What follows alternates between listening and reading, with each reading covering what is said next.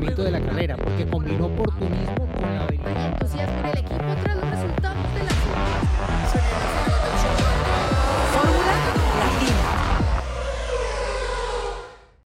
Hola a todos, bienvenidos a un nuevo episodio de Fórmula Latina. Eh, así empiezo, no, no te asustes, Juan, pero hay que empezar ahí arriba, porque si no, este, el que está así medio dormido, ahí de repente se despierta. Pero bueno, eh, han pasado muchas cosas con el Gran Premio de Hungría, novedades, nuevos sistemas a la hora de clasificar este, con este esquema de, neumáticos del cual estuvimos hablando en el episodio pasado, pero ahora ya tenemos las conclusiones, una pole en manos de Hamilton después de, mucho tiempo de algo que no sucedía y una nueva victoria de Max Verstappen que sigue marcando la diferencia, pero con eh, una nueva muestra de McLaren de, que la realidad es muy diferente de la que hemos visto en la primera parte del año. Tal vez vimos algo en el Gran Premio anterior, se repitió, con lo cual uno entiende que es una tendencia, ¿no? Que vamos a ver si continúa en lo que queda del año la recuperación de Checo en la carrera que de alguna manera le permite para llegar a, nuevamente al podio. Y bueno, el resto de los equipos, cada uno lidiando con, con sus temas, va a ser, por supuesto, el tema que vamos a desarrollar a partir de este momento. Eh, entre otras cosas, Grid Rival, no sé cómo le fue, chicos, eh, pero bueno, pude arrimar un poco más, escalé algunas posiciones porque venía bastante, bastante mal y bueno, creo que ahora me pude acomodar un poco mejor. Vamos a ver qué pasa este, en lo que sigue. Ahora cada uno me da su punto de vista. Pero bueno, ¿cómo la pasaron? Gis, Juan, Diego, eh, ¿qué, ¿qué, conclusiones de lo que vivimos este fin de semana? Manda, Gis. Estoy, estoy checando mi fórmula latina Grid Rival y quiero ver cómo, cómo me fue porque, ¿sabes qué era importante? Que obviamente al hacer el cambio de, de Nick Debris a Daniel Richardo, si tenías a Nick Debris en tu equipo, lo podías quitar sin, sin penalización. Entonces, claro. pues muy bien, ¿eh? Hombre, me ha ido muy bien. ¿Cuántos puntos? Eh, 908 puntos. Estoy bien. en el 735. Ahí voy, ahí voy. Ya había caído al 1000 y ahí voy en el 700. Entonces, eh, me voy acercando al, al líder que por ahora es Rafos. Rafos que tiene un total de 11.130 puntos. Así que bueno. bueno eso es un, mucho es un seudónimo que uso. Ah, Rafos. sí. Claro. No, yo no te veo que te parezcas en la. Ah, ok. Sí, estoy viendo la foto. Igual y si eres tú. Se ve que tienen los ojos claros. Eh, bueno, Cris, sí. A ver, tal cual como lo mencionas, se dieron muchas cosas este fin de semana en Hungría. Esa, ya, a ver, se venía hablando desde hace mucho de esa victoria número 12 tan anhelada, consecutiva para Red Bull. Ya llegó. Eh, y a mí lo que me... A ver, es muy fácil decir, ay, pues es que claro, con ese auto tan dominante, es muy fácil que, que acumulen esas victorias, ¿no? Pues es que ¿quién los va a vencer? Pero si realmente ponemos como en perspectiva lo que lograron, a ver, fue hace 35 años, imagínense, tuvieron que pasar 35 años para que otro equipo lo volviera a hacer, ¿no? O sea, venciera ese, ese récord que McLaren tenía en el 88 y que vean qué pilotos eran, o sea, eran Alan Prost y Ayrton Senna los que manejaban ese McLaren, ¿no? Entonces, creo que ahí podemos dimensionar lo que realmente está haciendo Red Bull, es histórico, está marcando eh, o sea, un nuevo récord, una nueva historia, eh, un legado en Fórmula 1, ¿no? Y, y, creo que es lo que, hay que tenemos que, que, valorar y, y, y, darnos cuenta de lo increíble que, que, están haciendo. Y además hay que ver cuántas más, ¿no? Porque a ver hasta dónde llega el listón con, con este auto y lo que pueden hacer el, el resto de la temporada. Eh, muy bien por, por Checo, por supuesto, si bien le hace falta mejorar en, en, clasificación todavía, pero bueno, ya superó el fantasma, ya entró dentro de la, de la Q3 y hizo una, una, gran, una gran carrera que me parece que le da esa como inyección de confianza para seguir avanzando y sobre todo cuando mucho se hablaba, ¿no? De que no, es que con la llegada de Daniel Richardo va a estar con muchísima más presión, a lo mejor tiene muchos más errores, bueno, pues ahí está el mexicano respondiendo eh, con esa carrera. McLaren muy bien, eh, no solamente Lando, también Oscar, ¿no? Oscar lo ha hecho muy bien, está haciendo un gran trabajo el novato de, los Papaya y, y, muchas cosas reveladoras que saca, que saca este Gran Premio de Hungría.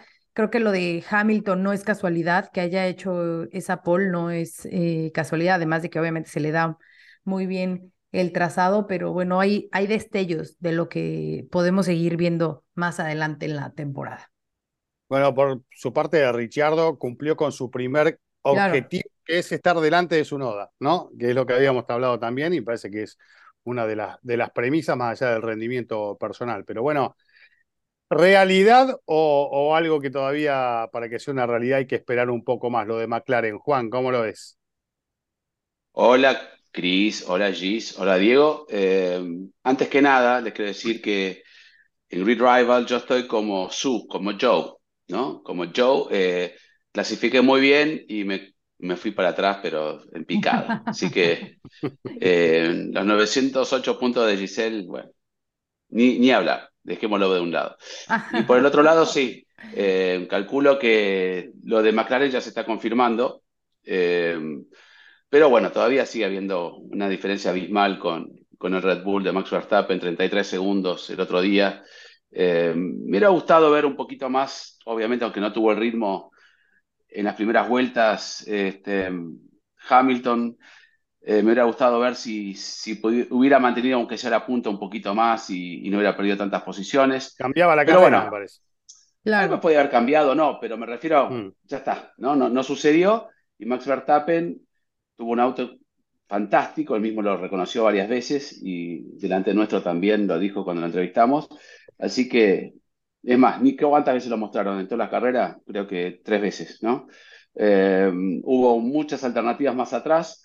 Tampoco fue el gran premio que todos estábamos mordiéndonos los, este, los dedos, pero Checo Pérez recuperándose muy bien desde la novena posición, aunque después ya se quedó sin, el margen de poder alcanzarlo a, a Lando y un poco tal vez defendiéndose de Hamilton que recuperó muy bien al final. Entonces, a mí me gustó, pero se confirma lo que vos decías. McLaren fuerte, hay que esperar un poco más.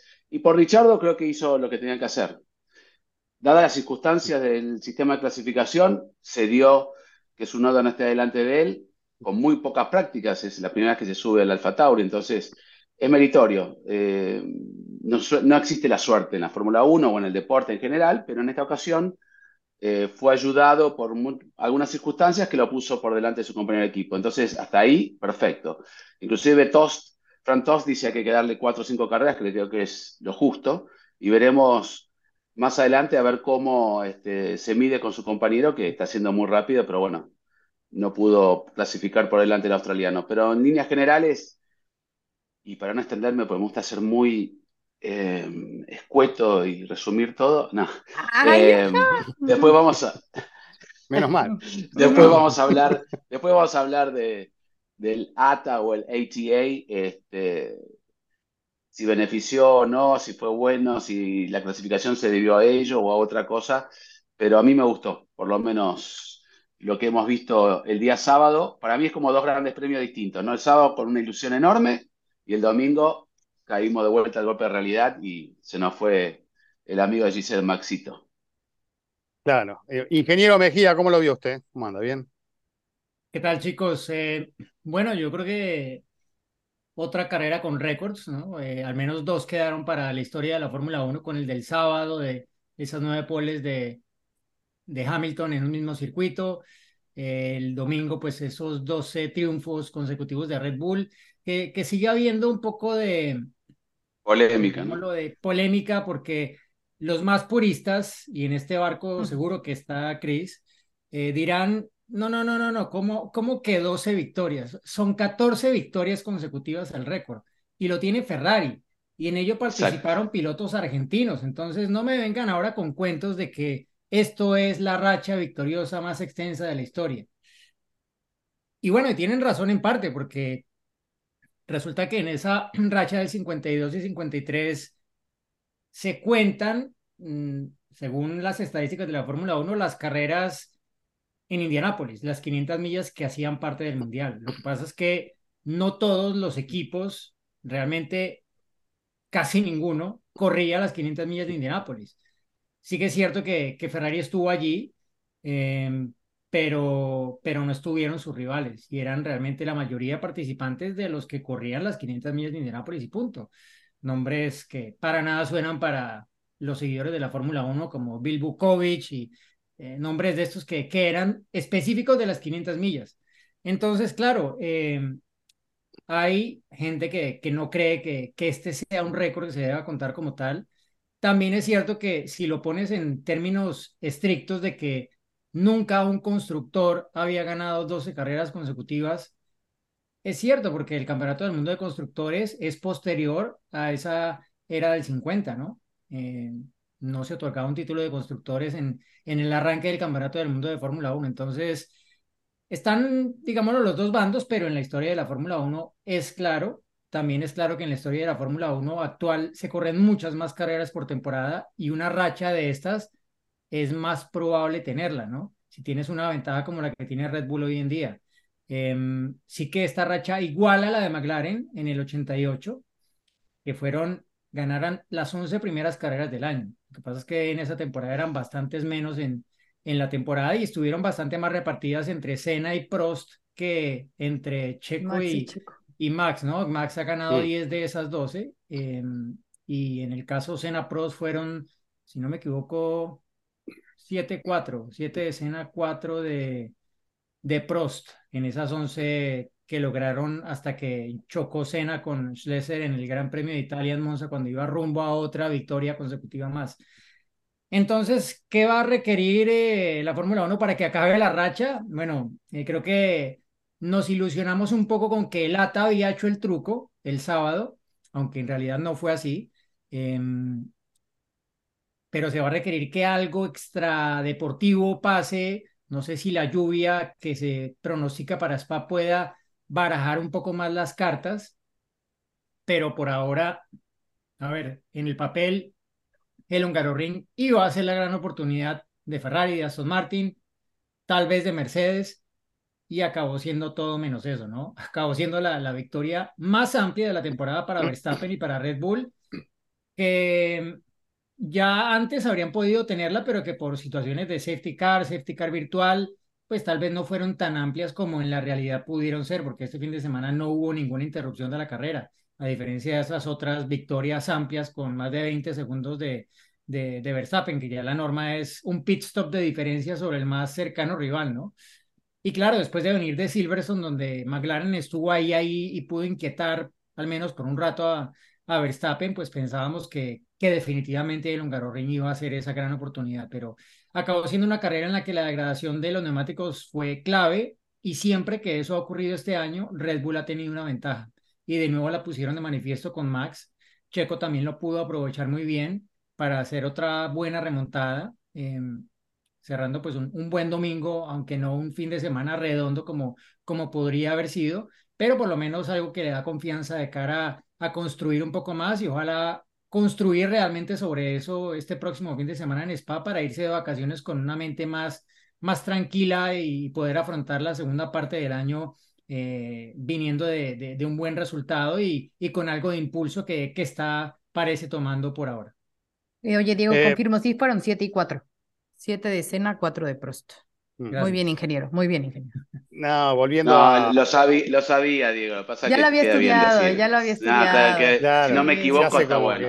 claro, se hace como el que no sabe. Como que duda. Sí. Claro. 7 a 4, una por una diferencia de 22 segundos, la otra por 14. y, yo, y yo que ilusa caigo en la trampa. Exacto. Y te dice, te dice, no lo apures porque te dice el clasificador de cada carrera. ¿Broma? Y, y, el número de vueltas.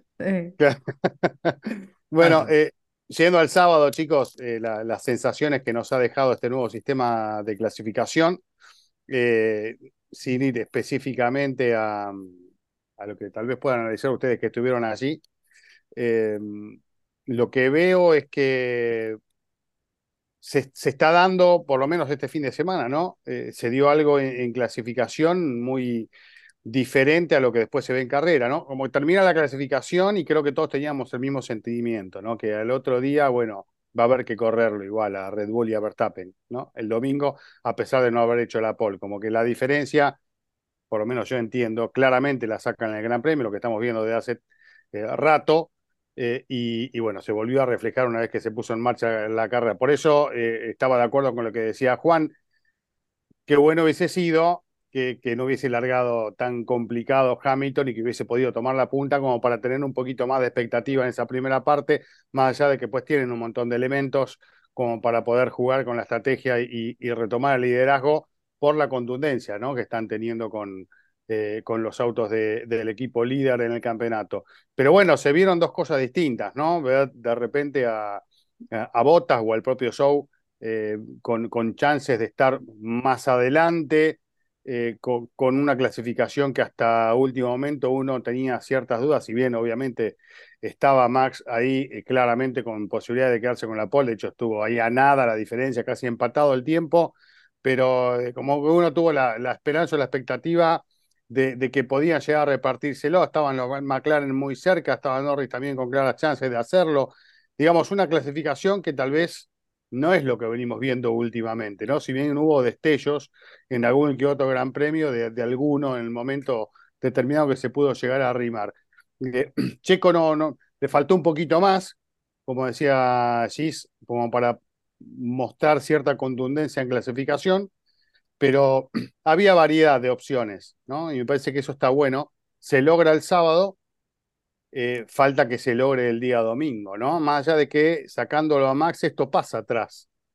Una vez que Max está adelante y logra este, la, diferencia que estamos viendo en cada gran premio, eh, detrás pasa esto, ¿no? Que hay, una mezcla y hay una lucha súper atractiva por, por ocupar el resto de las posiciones, ¿no? Eh, en el momento en el que Checo vuelva a ocupar el lugar que creo que, que tiene que ocupar, de, primero o segundo en la clasificación por la diferencia que está marcando el equipo, tal vez esto este, vuelva a, escaparse en cuanto a lo, que puedan llegar a ser los demás, pero hoy está dentro del bolillero que corren a Max, ¿no? Eh, y, cuando uno pone esa mirada, es una carrera este, súper atractiva la que tenemos, ¿no? Más allá de que no fue la mejor carrera del año la que vimos, pero tuvo su atractivo, no sé qué piensa.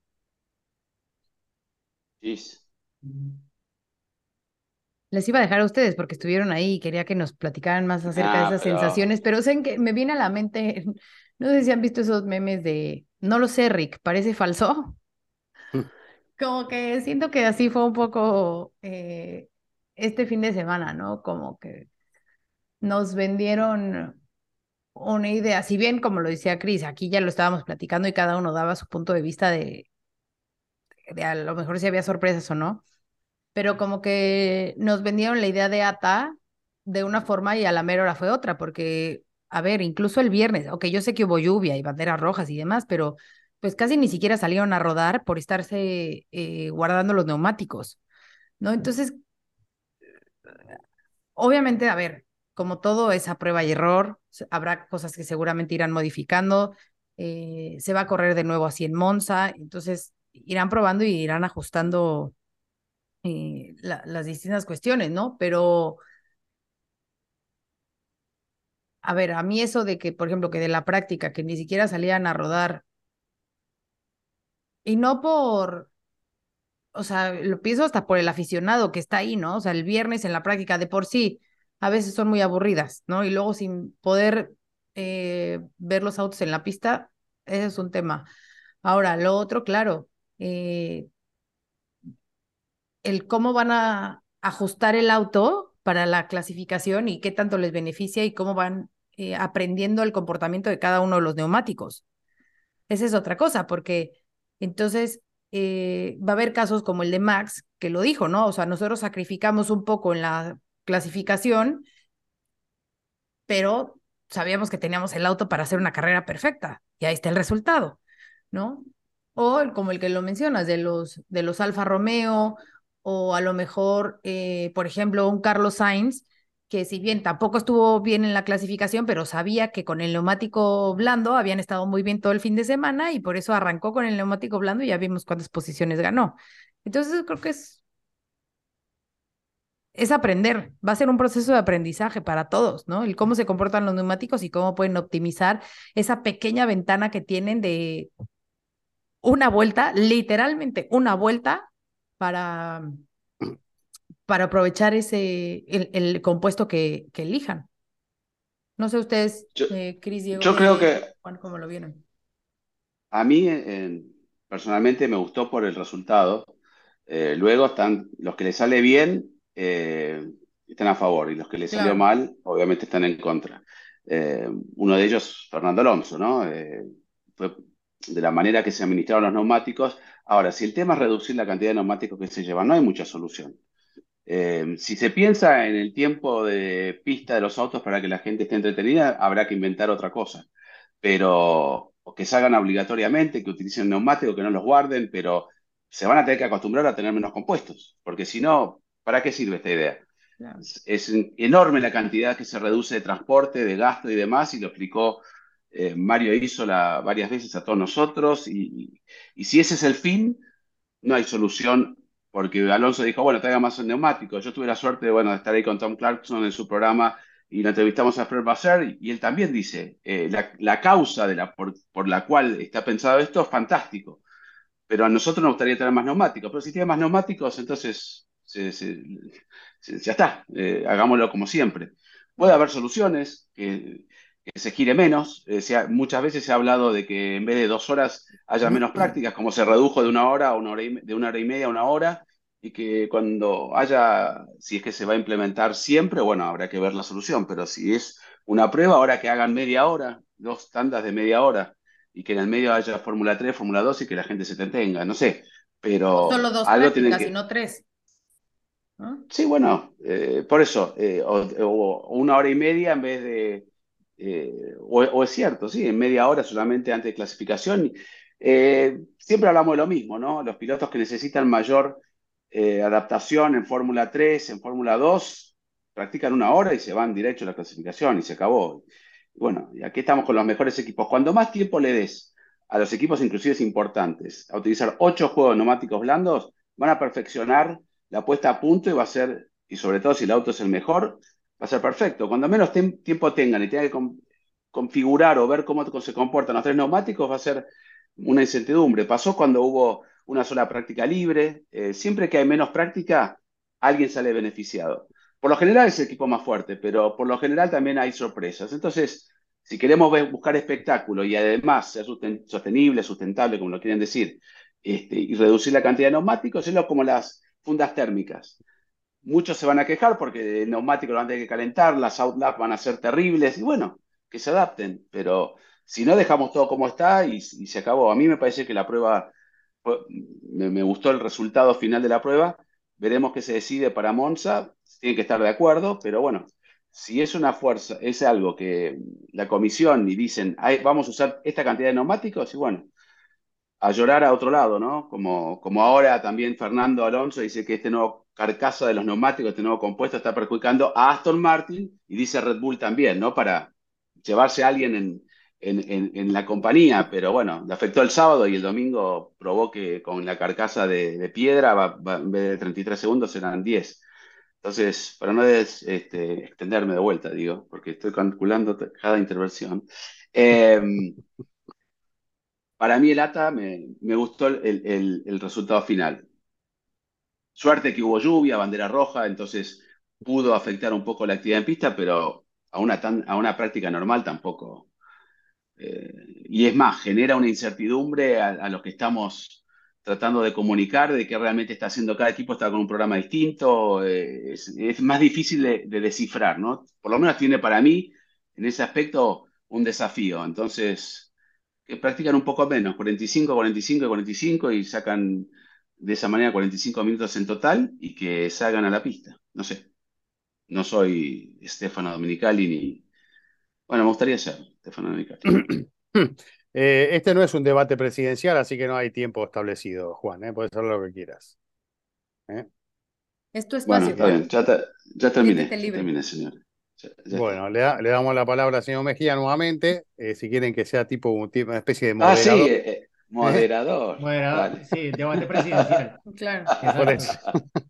Ahora que está tan Bueno. de moda, sí, aquí en España. ¿Cómo lo Eh, viste, Diego?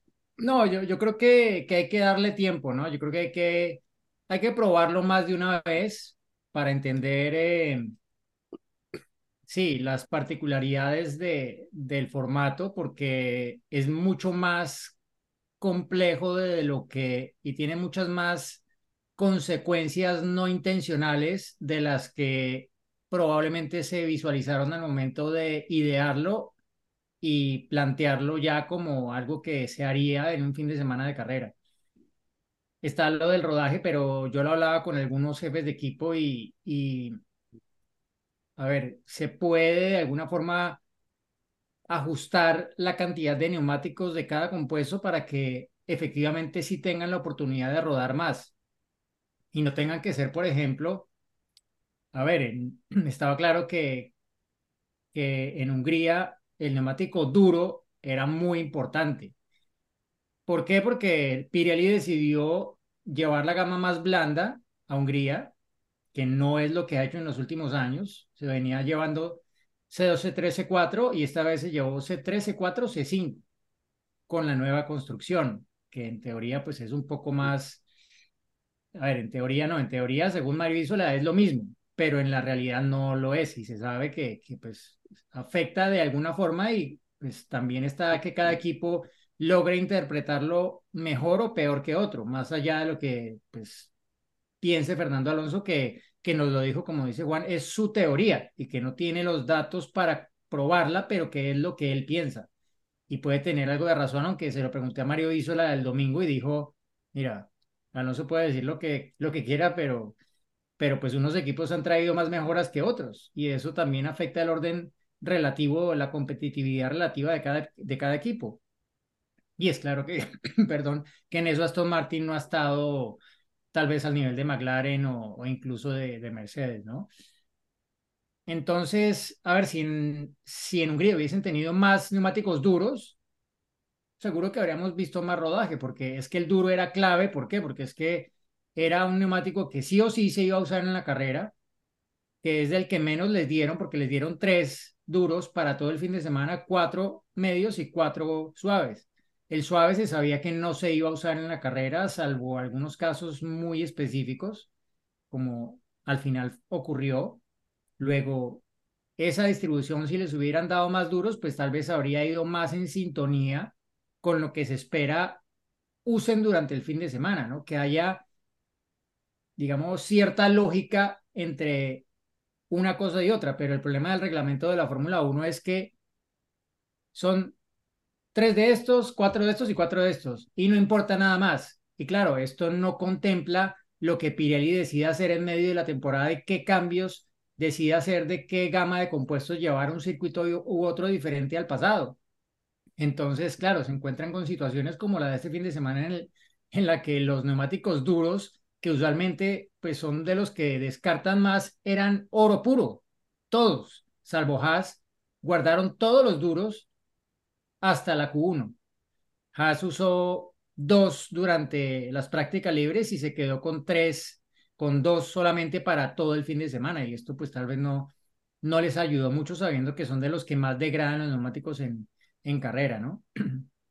Entonces, creo que le cabe ajuste, pero yo pienso que hay que verlo más veces para, para entender realmente cómo puede afectar. Me parece que el primer ensayo no, no salió mal, pudo haberse visto peor si hubiese habido pista seca en la práctica libre 1. Según dicen algunos pilotos, no habría salido casi nadie porque todos querían ahorrar los neumáticos para cuando estuviera mejor la pista.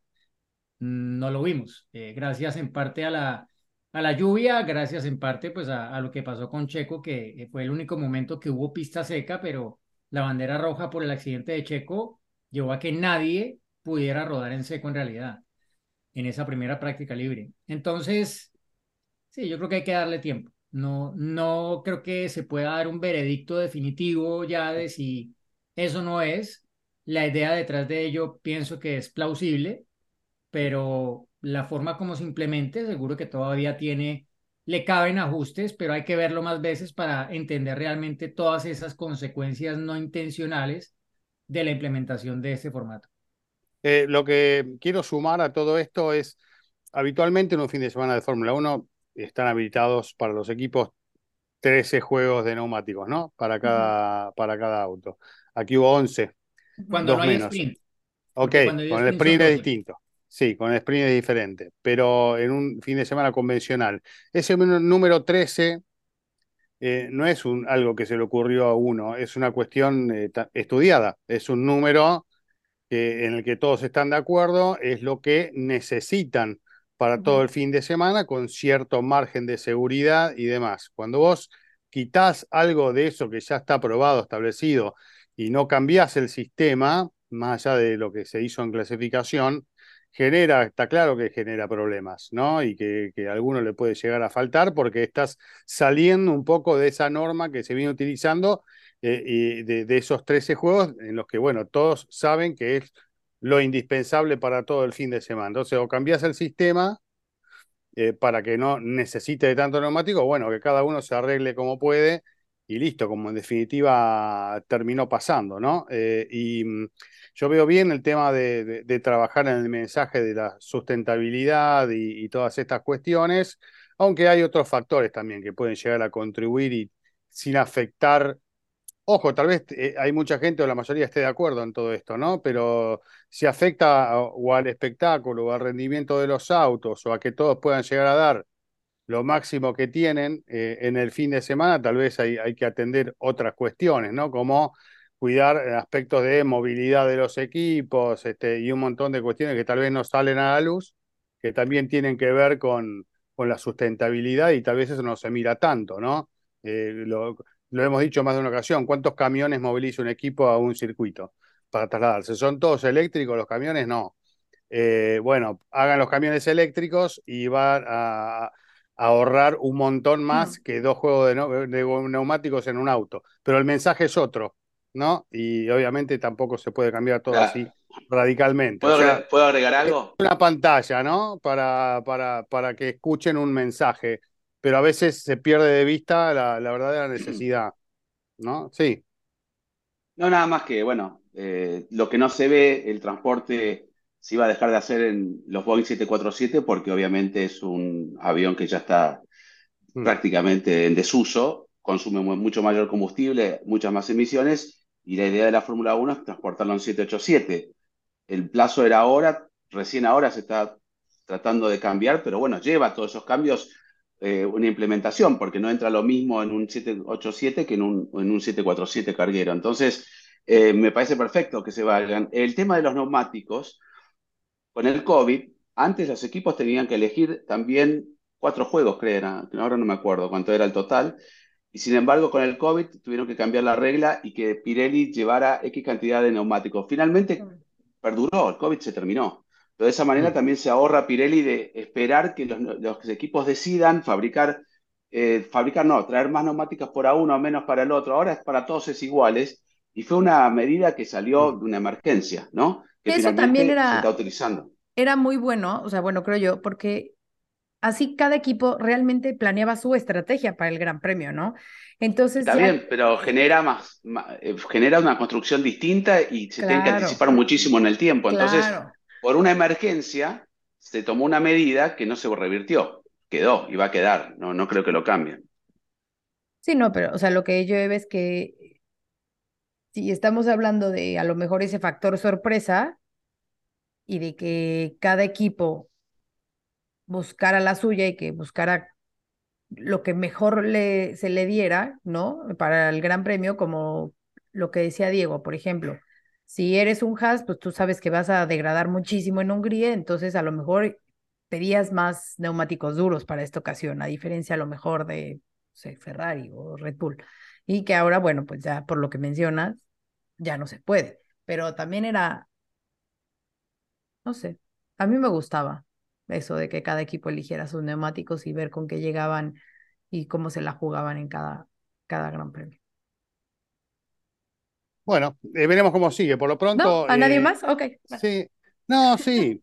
Yo qué sé. Dale, Diego, dale, con tanta antelación se fabricaban en base a los pedidos también, ¿no? tampoco. Pero bueno, este no está mal lo que se hace ahora. Ya está preestablecido y se puede planificar que para toda la carrera va a ser lo mismo, ¿no? Con más planificación eh, acá estamos más acostumbrados a, resolver y decidir todo en el último minuto, ¿no? Pero eh, del otro lado, acá digo donde estoy yo, en este lado del mundo. ah, sí, ¿dónde están? Y bueno, acá en el cono sur. Viste, acá se resuelve todo el último momento, eh, que encarga las la gomas. Allá es distinto, ¿no? y hay que planificar todo con tiempo y me parece muy bien. y bueno, veremos cómo sigue. Y, cuando tengamos otra experiencia, tal vez nos va a servir de como la que se hizo este fin de semana para sacar una conclusión un poquito más clara, ¿no? A veces con yo una creo que no Monza nos, nos, va a dar un mejor panorama y los equipos van a llegar mucho mejor preparados para lo que, lo que significa esta eh, Alternative Tire Allocation. Sí, Por eso me gusta lo que dijo Diego, de, la de, lo que termina siendo después la consecuencia, ¿no? Del cambio de, o, o intentar probar algo distinto, porque lo sacamos siempre a la luz, lo que pasó con la clasificación en Australia, ¿no? Cuando decidieron cambiarla. Este, en papel fue fantástico, qué bueno, tenemos la mejor idea, y eran todos cráneos los que le idearon, Fórmula 1 equipos, y cuando vamos a la pista pasó un poco lo que pasó ahora, ¿no? Este, termina siendo eh, otra cosa de lo que tenían, de la cual nació la idea. Entonces veremos, porque es como también me, con esta regla ¿no? de los cambios reglamentarios del año pasado. De todo bárbaro, lo probaron y todo, y al final los otros rebotaban. Tuvieron un año ¿no? para cambiar un poco lo que pasó en, en, por suerte, todo lo que es eh, simulación, eh, teoría y demás, cuando va a la realidad, termina siendo un poco distinto, una sorpresa, ¿no? Eh, entonces, ojalá que nos siga sorprendiendo siempre lo real a lo virtual o a lo que se, se planifica de otra manera. Bueno, eh, está... Una cosa, Cris, eh, antes de cerrar el tema, yo pregunté mucho y pues leí también algunas encuestas en torno a qué opinaba la gente en general de este formato, después de haberlo visto implementado por primera vez el sábado. Y tengo que decir que que lo que me, me dejó la impresión es que la gente se alegraba realmente más de que no hubiera hecho la pole Max Verstappen y lo tomaba como el verdadero efecto de este sistema a que realmente pues eh, el formato como tal gustara, no gustara, etcétera, ¿no? La gente lo vio más por el lado del resultado, eh, de que Russell quedó eliminado en la Q1, de que Verstappen eh, no hizo la pole, que se colocó al frente Hamilton, eh, que volvió a la pole después de cuántas carreras, de eh, casi dos años desde Arabia Saudí, la penúltima carrera de la temporada 2021, ¿no? Pero en realidad eh, hay que aclarar que no, no fue esa la, la, la razón por la cual estuvo Verstappen a un nivel en el cual era vulnerable a una vuelta respecto a lo que luego mostró el domingo, ¿no? Creo que lo, lo tocaron brevemente ustedes, pero eh, decidieron en Red Bull sí, lo dije yo. llevar una puesta a punto que comprometía la calificación, que tal vez con la ventaja que traían les iba a ser suficiente para conseguir la pole, pero Max Verstappen lo dijo varias veces el, sábado, él, él no sentía, no estaba sintiendo el auto en ese último límite en el que él sabe que lo puede controlar, no, no tenía esa confianza que tiene tantas otras veces para llevarlo hasta ese límite que le permite marcar esas grandes diferencias, ¿no? Entonces no se vio con esa confianza, con esa puesta a punto y dijo, mira, yo hasta aquí. Y ese hasta aquí fueron tres milésimas de la pole, ¿no? Porque fue mm. algo marginal, por lo que Hamilton consiguió la pole al final, eh, pero la consiguió. Entonces, Claro, luego eh, lo que ellos decidieron hacer para la clasificación funcionó muy bien para la carrera, porque el auto protegió bastante bien los neumáticos, en especial los traseros, y en eso pues radicó en buena medida la amplísima victoria de Max, que por momentos, si ustedes se fijaban en los tiempos de carrera, había vueltas en las que era dos segundos por vuelta más rápido que Lando Norris, impresionante, o sea, yo no recuerdo algo así, salvo el Gran Premio de Bélgica del año pasado. Y no sé si vaya a ser igual este año. Eh, ya veremos qué dice el clima, pero si fueran pistas secas no me sorprendería que fuera igual.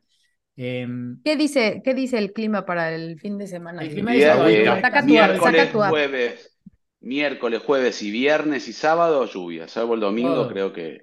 El domingo tal vez no. Tal vez, tal vez no, pero, desde el miércoles, sí, desde el miércoles, o sea, es Spa. Spa ha llovido, eh, uno podía observar a veces la, ruta con sol y en Spa está lloviendo. Hay una nube permanente ahí arriba. Entonces, eso puede, y es fin de semana sprint encima, ¿no? Que, con eso también trae sus consecuencias.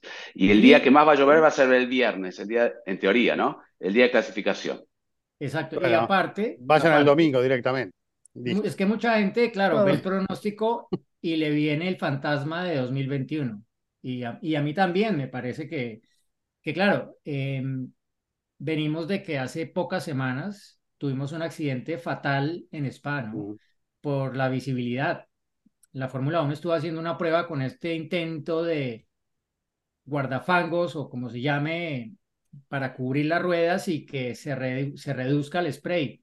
Em, cuando hay mucha lluvia y mucha agua acumulada en pista, pero la propia FIA confesó que, que fue un fracaso y que, que no es la solución que ellos esperaban que va a requerir bastante más tiempo, estudio, pruebas, etcétera, llegar a una solución que permita controlar el spray, que es el gran enemigo de la visibilidad cuando hay mucha lluvia, ¿no? La, el neumático puede funcionar, pero si el spray es excesivo, claro, nos, expone, nos exponemos a situaciones como la que pasó en Spa este año, hace semanas, con la triste muerte de Dilano Bantov en una carrera de la Fórmula Regional Europea, y algo parecido a lo que ocurrió antes eh, eh, con Juan Manuel Correa y con Antonio Uber, ¿no? Eh, nadie quiere ver algo así, ¿no? Y nadie quiere que los pilotos se expongan a, a una situación que, que se puede evitar, ¿no?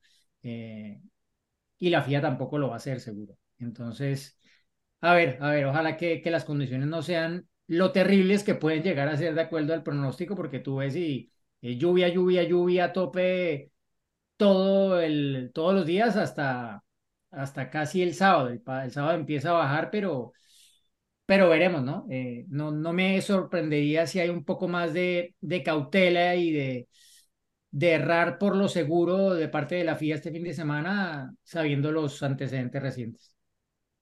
Sí, pero con el antecedente del 2021 también tienen que ver qué hacen, ¿no? Porque eso fue un bochorno eh, la verdad que fue un papelón, eh, me tocó estar ahí, fue una de las peores carreras que, y decisiones que he visto en mi vida y, el público le importó nada, pues desde las 6 de la mañana hasta las 6 de la tarde, 12 horas todos mojados ahí.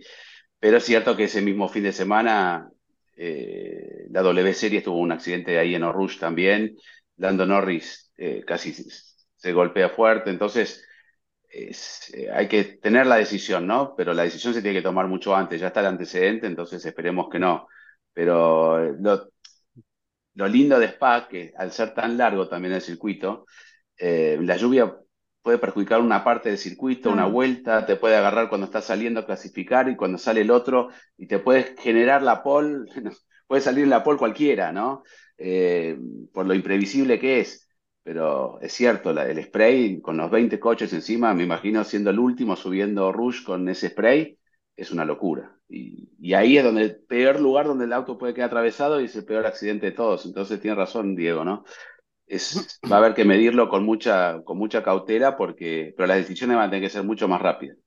Mucho más rápidas va, en Va a haber que hacer una prueba eh, que no sé, no sé, creo que no se utiliza en ningún lado, pero tal vez se me ocurre ahora, porque con lluvia, evidentemente, con todas estas situaciones que estamos planteando y con todos los antecedentes que hay, eh, eh, va a haber que, a ver, dicho vulgarmente, tenerlos bien puestos para tomar la decisión de que se largue con esas condiciones y se pase por ahí a fondo. Entonces, ¿por qué no? Miren el delirio que voy a decir. ¿Por qué no eh, mantener a Rush como es, pero trabajar en, el circuito, en esa parte, como para hacer otra variante más lenta, y en caso de lluvia que se utilice la variante lenta y listo, se puede correr igual. ¿No? Ya pasó en el 24. Insólito, pero. Ponela, sí, ponela, no, no, pero si está seco, vas por Horus. Si, si, está mojado, vas por ahí. ¿No? Es algo extraño, pero, eh, pero que, ¿por qué no plantearlo como posibilidad? Si ahí con lluvia nadie quiere asumir riesgos, no quieren, bueno, tengan otra opción que uno pueda llegar a utilizar. Sí, pero es que es la curva que Te todo, el mundo, el silencio todo el mundo quiere ver, quiere ver eso, pero quiere ver los coches pasar a tope por ahí. Pero con lluvia no se puede usar. Es, es como que estás perdón la palabra, está escapando Spa-Francorchamps. Ok, pero no, pero, pero con lluvia no se puede usar. Eso es lo que Bueno, digo. sino que- lo usas, piso mojado no. Y así pueden correr, Desde- porque si vamos a tener Desde que se sale de la Source, safety car y se- nada más, ¿Y por qué no desde mejor sale de la ponerlo en Source una fecha en que no haya hasta lluvia y ya? Que haya virtual, virtual safety car. Todos reducen la velocidad, pasan despacito por y los si no, y a techamos el autódromo. ¿Podemos techar el autódromo toda esa A ver. parte o no? Dios, a ver. Pero también si no, pues cambiarlo de, o sea, lo mismo que se ha dicho de Japón y así, o sea, se cambia de fecha en el calendario a una fecha que no sea de tifones, a llueve una fecha que no sea de lluvias. Sí, pero hay una fecha en el año De hecho, que se a cambió, no son se cambió. tantos. Es un mes antes ahora, ¿no? Eh, Bueno, claro, porque ahora era después de vacaciones y, y ahora Y, y sin embargo, iba a pues, llover ujú. igual. Y el día que sea que le hubiera tocado la fecha en pleno sol, este, va También, a pasar, bueno, pero hay que esperar porque obviamente luego, a ver, eh, por más que, que esté el pronóstico del clima, a veces también no es así o es peor, ¿no? O sea, no, no lo que diga ahorita la, el clima significa que va a pasar, o a lo mejor la lluvia no es tan fuerte y no perjudica tanto, o a lo mejor sí y vemos un 2021, no, no sabemos. Pero bueno, habrá que, que esperar y ojalá que sí tomen la, la ¿Qué mejor decisión para los dos lados, tanto para que no vaya a ocurrir un accidente y tampoco que, tengamos una carrera no carrera como, como la de ¿Qué dice el purista? Porque muchos dirían, Que mira, cuando manejaba, no, el purista va a decir, eh, en esa época Fangio iba con lluvia, Mm. eh, sin, sin nada, con las rueditas así finitas, o, o lo que pasó en la época de los 70 que corrían directamente sin ver. ¿Qué dice el purista? ¿Qué tienen que hacer los pilotos, en un- los mejores de- del automovilismo en monopostos, ¿no? Porque hay cada este, disciplina distinta y cada uno es mejor en cada disciplina. Pero ¿qué, qué tendrían que hacer los pilotos? ¿Correr? Pues son los mejores. o rebelarse. Como te gusta meter el dedo en la llaga, ¿eh? No, no, pero quiero Por saber supuesto que siempre hay que correr. No, lo que pasa que, ah, ah, no, no, lo que hay que entender, yo entiendo perfectamente que, ah, digamos, los neumáticos que usaba Fangio no drenaban el agua que drenan los de ahora, ¿no? Eh, el spray no es el mismo en una época que en otra. Eh, en su momento hemos visto carreras corridas por el propio Ayrton Senna pidiendo por favor que paren la carrera por la cantidad de agua que había en la pista. O sea, eso pasó. Eh, va, va dependiendo un poco de la intensidad del agua y las situaciones que se presentan en el momento. Pero bueno, Claro. eh, lo, lo ideal sería que corran con agua. O sea, hay que lograr, hay que lograr que la Fórmula 1 corra con lluvia. Porque últimamente cada vez menos lo tenemos. Y antes todos hemos vivido la época en la que, uy, nos frotábamos la mano cuando empezaba a llover, ¿no? Por lo que venía. Y ahora cuando empieza a llover te agarras la cabeza porque decís, no tenés carrera. O sea, eso hay que cambiarlo. ¿Saben ¿no? qué me acordé de se ahora? tiene que ¿Sabés quién- lluvia. ¿Quién me cuáles son los pilotos que más victorias tienen bajo la lluvia, en condiciones de lluvia? Max Los y tres Lewis. primeros. Max No. Luis, Schumacher, Mm. Max no está todavía porque no tiene Ah, tanta cantidad de victorias en Yo- ah, yo y pensé que de los actuales, sí, claro. No, no, no, digo en general. Sí, Eh, ok. carreras ganadas en el orden estaba Hamilton y obviamente no lo puede superar Mm. Schumacher, pero y, y Senna, ¿no? Y seguramente en algún momento se le acercará a Max, pero tampoco es que corren tanto con lluvia ahora. Entonces digo, eh, estamos hablando de que los que más victorias tienen en condiciones difíciles de lluvia son, tal vez, en el orden que lo quieran poner, los mejores pilotos de la historia. O entre los 10 primeros, si quieren. No pueden sacar a, a estos tres de los 10 primeros. Entonces, eh, está el talento, ¿no? Para poder conducir en esas condiciones. Pero no son todos, ni Hamilton, ni Schumacher, ni Ayrton, los que son. Son 20 Claro. pilotos. Entonces, puede generar un problema en otros pilotos y sobre todo los que vienen atrás. Porque estamos hablando de tres que iban siempre adelante, ¿no? Entonces, ir adelante es una cosa con lluvia. Y ser muy bueno, pero tenés una cortina de agua acá adelante y por más bueno y, que y sea, no ves nada. multiplicar, y multiplicarlo por más autos, ¿no? Eh, O sea, no es la misma la cortina que te deja un solo auto que varios autos delante tuyo, que es continuo. Encima, con humedad, queda como flotando esa- ese, ese spray. Eh, realmente es serio, ¿no? Creo yo. Cuando vivía Nicky Lauda llovía, está en mute. Chris no respondió la pregunta. O sea, sí, que- que se corra en lluvia, pero ¿qué? ¿Y el spray Ah. qué? Porque mira, aquí tengo la foto, vamos a ver si la pueden ver, de lo que pasó en el 94. No, a ver si la no, llegan a tienes ver. que quitar tu o pegarlo a tu cara. Ponlo en tu cara. Ponlo en tu cara, en tu cara, digo. Ajá, y acércate. Eso, Ah, mira, Giselle cómo sabe todo, truco. claro. Vos. Mira, nos Ahora, están no llegando abrir. Yo notificaciones de abrirla, Instagram. la- Vamos a ver quién le manda mensajes de Instagram. No, mándanoslas y la ponemos en pantalla en el, en el, Es en una chicana artificial. en Spa.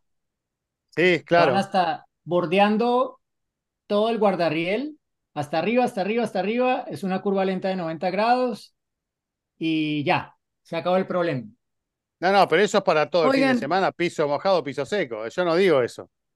No, no, eso fue en el 94 porque, ¿por qué? Por lo mismo, o sea, por el miedo de un accidente. Sí, no, y no era por la lluvia, era por el miedo de que se mataran otros dos, porque ese año se había matado Sene, se había matado Ratzenberger y Barrichello un accidente terrible y hubo otros más, entonces no querían más muertos en esa temporada. Y por eso mm. hicieron eso en ese circuito, hicieron otras cosas en otros circuitos. Pero estamos en Barcelona. Lance Stroll, eh, cuando conoció lo del accidente de Ilan Vantov, en todas las entrevistas dijo, hay que hacer algo en Spa-Francorchamps. Pero luego, bueno, no sé si realmente los pilotos han hablado algo, pero parece que al final ha caído un poco en, en oídos sordos y no, no, no, ha, no ha pasado más. No sé si Nils Wittig, el director de carrera de la Fórmula 1, tenga algo en mente. ¿Por qué? Porque es que no solo corre la Fórmula 1, va a correr también la Fórmula 3 y la Fórmula 2. Y estos chicos ya sabemos que van a tope. Ellos sí, pudo haber pasado lo que pasó hace unas semanas, pero ellos van por lo suyo. Ellos, claro. ellos no se van a poner con contemplaciones de qué miedo esto. No, ellos no corren con miedo. Entonces. Oigan, eh, cuando vivía eh, Nicky Lauda y siempre que llovía, recuerdo que era ir a entrevistarlo, ¿no? Porque, claro, eh, bandera roja, no pueden salir, entonces era Nicky.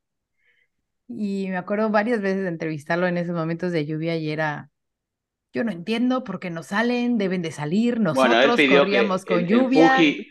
Fuji, pidió que se pare la carrera, ¿no? Él se, se dejó de correr porque no se podía. Él venía de una situación extrema, ¿no? Pero bueno, siempre decía, como nosotros corríamos en, en otras situaciones y ahorita casi me está lloviendo, ¿no? Entonces, eh, yo entiendo que es por seguridad y estoy totalmente de acuerdo que mientras sea por salvar vidas se debe de hacer el cambio que, que sea necesario, ¿no? Pero yéndome del lado purista, ¿qué tanto le estamos quitando a la Fórmula 1 su como parte de, su ADN, ¿no? Su cuota de riesgo. Exacto, que te digo, o sea, por supuesto, obviamente nadie quiere accidentes y nadie quiere eh, que, que, No, pero sí, escúchame, el piloto necesita de esa cuota de riesgo, que es la que da adrenalina y la que le hace disfrutar manejar, ¿no? El tipo que se tira con un esquí de una montaña al vacío necesita esa cuota de riesgo para, para hacerlo, sabe que se puede adrenalina. pero lo necesita, ¿no? El que se tira de un paracaídas o el que hace determinada actividad riesgosa, el que corre en moto, eh, bueno, está esa necesidad del que hace esto. Por supuesto que hay que protegerlo con todas las medidas de seguridad y, no cesar en el trabajo y en la evolución, pero esa cuota de riesgo tiene que estar, eh, salvo que, bueno, cambien los tiempos y digamos, bueno, basta, cambió el automovilismo, ya no es más peligroso, hay que andar despacito y a ver quién gana y listo, quedarse con eso el día que llegue ese momento, y bueno, me dedicaré a mirar otra cosa, pero. Pero qué tanto, o sea, a, lo que voy es como, ¿qué tanto, qué tanto. Ahora sí que, ¿qué tanto es tantito, por decirlo así? ¿No? O sea, ¿qué tanto, hasta dónde debe llegar ese límite? O sea, hasta dónde decir, a ver, si son si están, si está lloviendo tal cantidad, pues entonces sí se debe de correr. Seguro, bueno, eso sí, eso, eso ha pasado, Gis. No, que, que, depende la cantidad y también obviamente depende, de la pista, la visibilidad, sabemos. No, eso pasa porque se hace una, película de agua en el asfalto que el, auto no puede andar. Claro, y que si el helicóptero puede salir, todo ese tipo de cuestiones que, que ya, que ya conocemos, ¿no? O sea, creo que, yo creo que sería ideal si fuera así. O sea, que solamente que tuvieran esas cinco cosas, pon tú y ya. Oh, no, en el 2021 le, No, pero cuando le preguntaron a Max, que iba primero, cómo estaba, se puede correr, dijo, pues estaba primero, ¿no? y empezaron a hablar los pilotos que venían atrás y decían, no se puede correr. Entonces, por eso digo, depende, eh, eh, eh, tiene que ser unánime la decisión. cuando, mencionaba, ¿no? Cuando disputaba el campeonato con, con Hunt, Niki Lauda, los autos directamente no se veían, iban flotando, se, salían para cada lado. O sea, está bien, conocemos cómo era Hunt, cómo son pilotos que no le importa. Eh, yo visualizo un piloto así a Max, ¿no? Nunca lo, creo que nunca lo escucharía a Max decir no se puede correr, este, aunque lo ha dicho en algún momento, ¿no? Pero me refiero a que, y hay otros pilotos que no, no, no, no quieren asumir ese riesgo innecesario, pero estamos hablando de situaciones totalmente extremas. Hemos visto que se ha corrido con lluvia. Eh, se disfruta en Brasil, por ejemplo, se ha corrido, hemos visto carreras espectaculares, ¿no? Entonces, pero hay un límite. Pero como decía Diego, hay, acá hay un lugar y también lo dijo Chris, en, en Spa-Francorchamps, que es Oruge, una curva ciega muy rápida. Entonces ahí sí hay, hay una complicación porque no, no, no fueron los accidentes en otro lado, salvo, bueno, cuando Schumacher no lo vio a David Coulthard que lo fue a buscar para pegarle porque pensó que Coulthard levantó. No se veía nada y no fue justamente en ese sector, fue, fue al final casi de la vuelta. Este, pero me refiero a que hay situaciones. Entonces, veremos cómo se decide este fin de semana, porque la carrera se va a hacer. Este, Imola, obviamente, se canceló, no, no, porque llovía solamente, sino por las inundaciones y fue mm. fantástico. Pero si se podía correr, hay carreras. Eh, se iba a correr. Hay, hay, carreras. Hay sprint el sábado y hay Gran Premio el domingo. Entonces, claro, la carrera se va a hacer el domingo. Bueno, es el día del mejor pronóstico, pero ¿y el sábado qué, qué, va a pasar? ¿Qué va a pasar con las otras categorías? ¿no? Porque a ver, es que si, si llega a pasar algo, ya hemos visto qué puede pasar en Fórmula 2, qué puede pasar en un Fórmula 3 regional. En un Fórmula 1, olvídate, es peor, porque van a ir mucho más rápido. Entonces, claro, si llega a ocurrir ese accidente que todo el mundo tiene miedo y pasa algo realmente que lamentar, ¿qué va a decir? ¿Cómo, cómo va a quedar la Fórmula 1? ¿Cómo va a quedar la FIA? Ay, no, ni lo llamen no lo llame. Pero es que está sobre la mesa, no, no, no lo llamo, es que está sobre la mesa, entonces... Eh, y hay filmación de la película también, con lluvia. Ah, ahí tal vez gana, ahí tal vez gana Hayes, Sony Hayes. Vamos a ver cómo hace Orush Sony, si la, si la hace eh. arriba de 300 o no. El otro día estuvieron girando muchísimo, ¿eh? muchísimo. Y viste, Diego, en una, eh, estuvieron, no sé si estaba justo arriba en la terraza porque se podía comer muy bien, estaban girando los dos autos de la película y repitieron la maniobra de, de Schumacher con Barrichello, pero muy al límite. ¿eh? Los pilotos que están eh, girando y todo el tiempo giraban juntos como que se iban a pasar, pero ya casi tocándose. Este, Juan, estás haciendo, verlo. estás haciendo spoiler. Te van a regañar. ¿Es verdad que te ofrecieron ser el doble de Brad? ¿O no? Me dijeron a mí. Claro, Brad No, no, de Brad Pitt me, ofrecieron hacer el, el Pero. pero. Oh, sabemos quiénes son los pilotos que están. Oye, ¿viste, el pit stop? Que están, este, ya. No, ¿lo viste? No, no lo vi. Lo que sí vi que, que en una escena Brad Pitt. Los van a, los van Brad Pitt saludó. Ah, pero eso lo mostraron en todos lados. Yo, no, yo lo vi por las redes. ¿Quiénes son los pilotos que están manejando los autos? gana la carrera Ah, no, no puedo decir eso tampoco, puta. No, no puedo decir nada, no puedes decir nada, hay que tener paciencia. Son dobles. No, son dobles. Bueno. Bueno, chicos, nos vamos. Eh, no sé si alguien tiene alguna anécdota de, corto tiempo, porque ahora Yo ya conté lo de, lo de Nicky, esa es anécdota. Ah, había que irse. Bueno, listo, entonces. La anécdota fue esta, la que nos contó Juan, de, y guardamos alguna otra para más adelante. ¿Les parece? No, no, yo no conté nada. Contá, contá, a ver, ¿qué quieres contar? No, no conté nada, digo, de, de, de, que salió, salió de otro lado.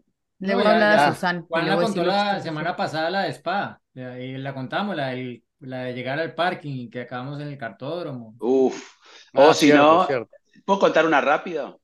Sí, cómo no. de la casa donde Diego todavía llamé a un, señor que me dio otro número para que no me quede en esa casa, eh, que me quedo gracias al señor Germán Vejía desde el año 2004, creo, no, 2002, no me acuerdo de qué año, 2002 creo, no, 2004. O sea que me he quedado toda mi vida, salvo el año pasado, el día anterior. Em, para llegar al circuito hay un taco. Eh, es y un es taco? Un, taco, ¿no saben lo que es un taco? Diego, ¿sabes lo que es un taco o no? Claro. Un taco, un taco para mí es comida. Es parte del, del Cuando vos vas, cuando vos vas a un, por un camino y hay uno más corto, o uno que, ¿cómo le Un atajo. A un atajo. Ah, atajo. Bueno, con Chris Henley es un taco. Eso, ¿no? Ah, me dice, Ah, me voy a ir por el taco. Le pensé que se iba a comer un taco, no, Claro. era por el atajo.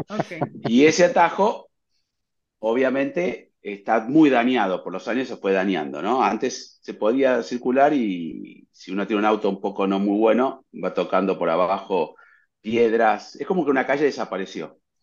O Y que tienes veces un allí- muy buen auto que son muy bajos y también puedes ir tocando piedras. No, no, no, porque, bueno, Diego, Bueno, vos fuiste pues por el taco.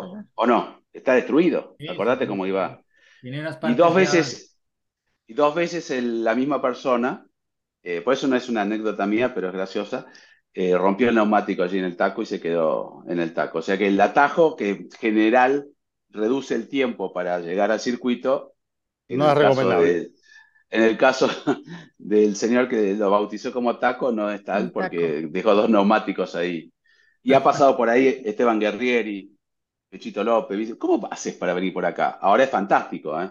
Te evitas toda la cola y llegás al circuito mucho más rápido, todo por una calle interna. Pero bueno, Bueno, Diego, la próxima hay que ¿vas a ir alquilar por el una taco? 4x4. yo no voy a estar en Malmedy. ¿Vos vas a ir por el, por, por el taco o no? Espero acordarme de cómo es y no perderme en la montaña. Bueno, chicos, no- nos reencontramos en Respondemos. Qué mal me di, qué, qué mal me di. Susan, ya no va a sonar tirirín. Qué mal me di anoche, qué mal me di Chao. anoche. Chao, chicos.